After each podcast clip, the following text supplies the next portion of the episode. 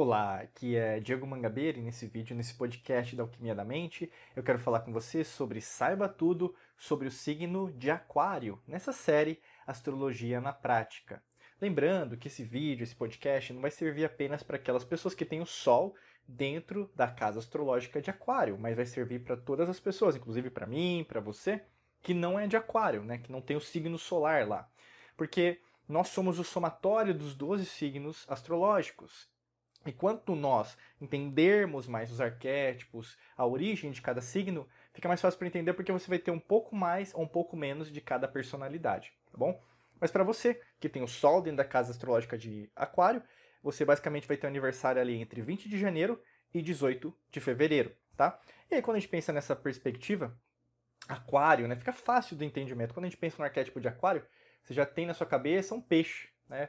Você já tem dentro da sua cabeça assim uma representação daquilo que é um aquário dentro da sua vida, né? Vamos dizer. Às vezes até tem a representação né, da, da constelação de aquário, né? Alguém segurando um, um, um, aquário mesmo, né?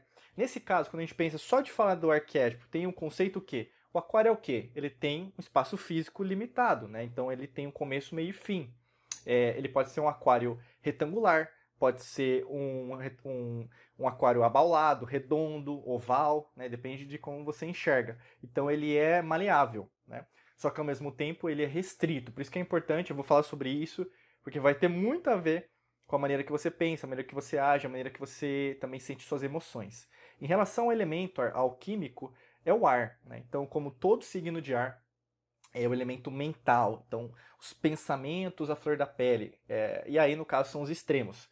Muitos pensamentos podem gerar o que? Preocupações desnecessárias que muitas vezes não vão se é, materializar, né? não vão chegar em um objetivo real. Né? Então, basicamente, vão ser algo relacionado a uma ideia que você teve, mas muitas vezes essas ideias elas não se concretizam, né? são mais é, geram dúvidas, medos, ressentimentos, e aí às vezes pode até fazer com que você desande em relação a, aos, seus, aos seus objetivos, como também você não quer mais pensar ah, eu quero fazer as coisas, eu fico pensando, é, procrastinando e aí assim por diante. E aí muitas vezes você, é, como fala, é, anda demais, mas você não consegue ter os resultados que você imagina, porque você vira muito impulsiva e não é o seu, ou impulsivo, né?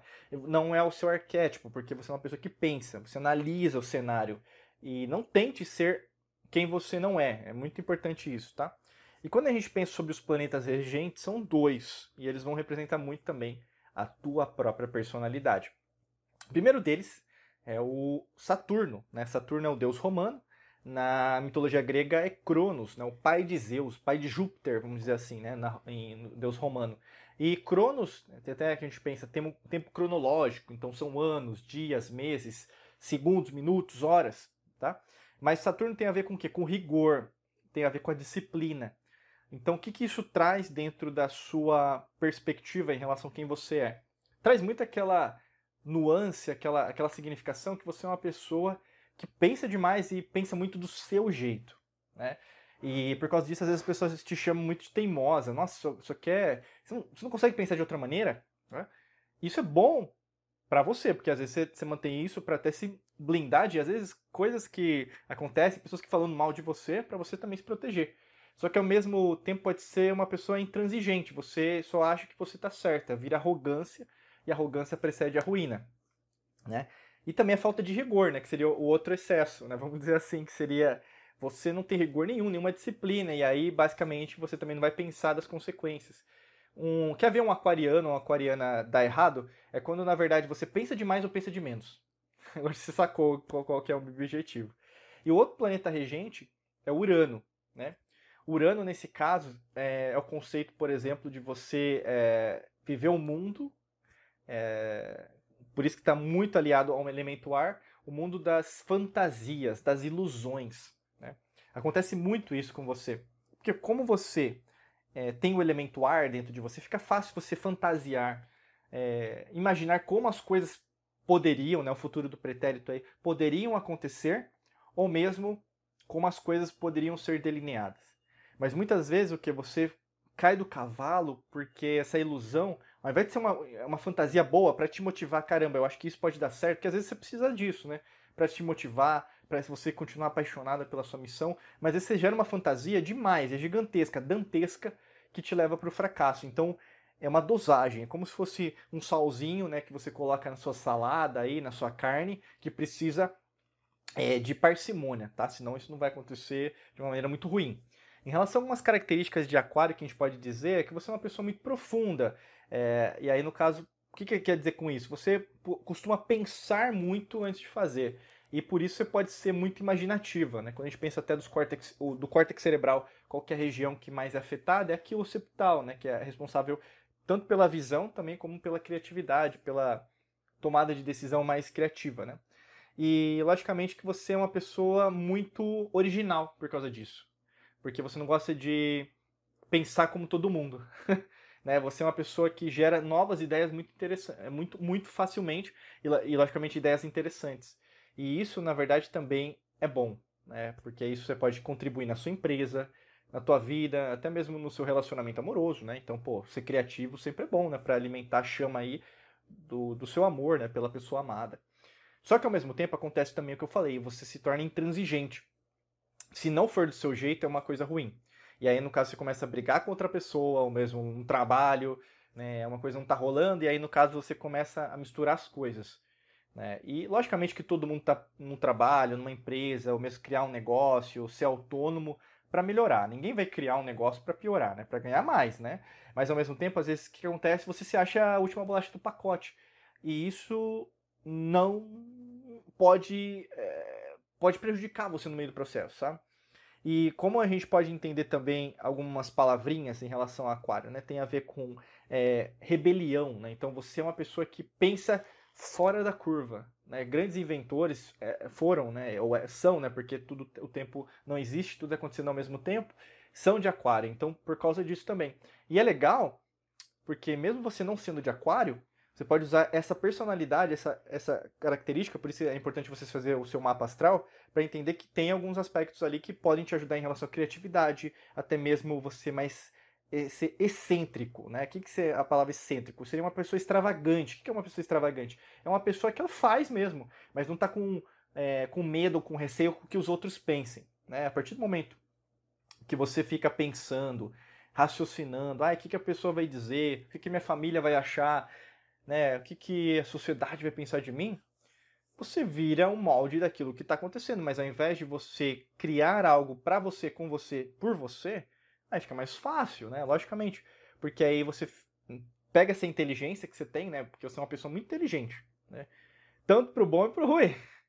né? Isso também acontece, né? Você pode usar essa inteligência para te ajudar ou para te prejudicar, né? Então, muito cuidado aí a forma que você pode lidar. É como, sabe, assim, um poder que você tem, é um, um superpoder, vamos dizer. Um superpoder, que é a inteligência, a criatividade. Mas às vezes você sabe, e eu não. Eu tô falando com você, que você usa essa inteligência para fazer coisas que você fala, não, eu vou fazer por causa disso, disso, disso, e aí às vezes até é, é, envolve pessoas, só que você vê que na verdade foi para um outro caminho. Cuidado, né? Porque o elemento ar ele, ele também é, é traiçoeiro, tá? E logicamente que por ser o, o, o, arquétipo de aquário, procura sempre mudar, procura sempre né, inovar. Isso também o que traz a ideia de evolução dos modelos antiquados, né, de ajudar a sociedade, por exemplo, a se mover para um espaço mais de compaixão, até mesmo a era de aquário que a gente está vivenciando, narra muito isso, que é uma era do coletivo. Então, é, de pensar, raciocinar sobre o que aconteceu né, nas outras eras. Né, a gente está vivendo agora um 180 graus da era de Leão, por exemplo, que foi uma das eras que a gente teve mais o ego é, exacerbado, e aí inclusive o governo oculto até hoje usa essa era como referência. Então a era de Aquário é oposta a isso. Então qual que é o desejo de evoluir como um todo, pensar, ser inteligente né, também, né? renovar-se. Fora isso, é, você pode ser considerado também uma pessoa imprevisível. As pessoas elas não imaginam como que você pode ser. Mas também acontece aquela coisa, você pode ser inteligente, mas sem organização das suas, dos seus pensamentos, das suas ideias, você se transforma também do o contrário, que é uma pessoa desorganizada. Acontece isso muito com você. Você tem uma ideia, mas se você não anota, se você não organiza a sua agenda, você perde. Né? Você perde a oportunidade. E, e aí, no caso, é, se você tem a organização, logicamente que as pessoas vão reconhecer o seu brilhantismo, que você é uma, uma pessoa diferenciada. Fora isso, uma pessoa geni genial, né? A genialidade oculta que você tem, sabe? Você tem ideias que ninguém tem. Logicamente, se você usar isso ao seu favor e ajudar outras pessoas também, isso tende a gerar bons frutos profissionais, pessoais, relacionamento financeiro também, né? Principalmente, tá? É, eu faço convite para você para fazer o mapa astral da alquimia da mente com a gente, tá bom? Para você saber mais informações, é só clicar no primeiro link da descrição. Lá você vai ver ter todas as informações, pessoas transformadas também que já fizeram o mapa com a gente, né? E também como fazer o pagamento, né? A partir de você fazer o pagamento, a gente vai agendar uma sessão exclusiva com vocês, onde eu e minha equipe a gente vai fazer um mapa astral da alquimia da mente. Se você já tem o seu mapa astral, você pode fazer com a gente a revolução solar. Né? A revolução solar é o quê? É você fazer o mapa astral do seu aniversário desse ano até o aniversário do ano que vem. Então, o que, que vai acontecer durante esse período de tempo, tá legal? E essa sessão é gravada, a gente vai mandar a gravação para você, super certinho, né, super profissional, e também um relatório que você pode consultar a qualquer momento durante a tua própria vida, tá bom? E então, para saber mais, é só clicar no primeiro link da descrição. Eu convido você a fazer esse mapa astral da alquimia da mente, tá bom? Desejo para você um excelente dia de muita luz e prosperidade. Forte abraço para você e nos vemos em mais vídeos e podcasts por aqui. Um abraço.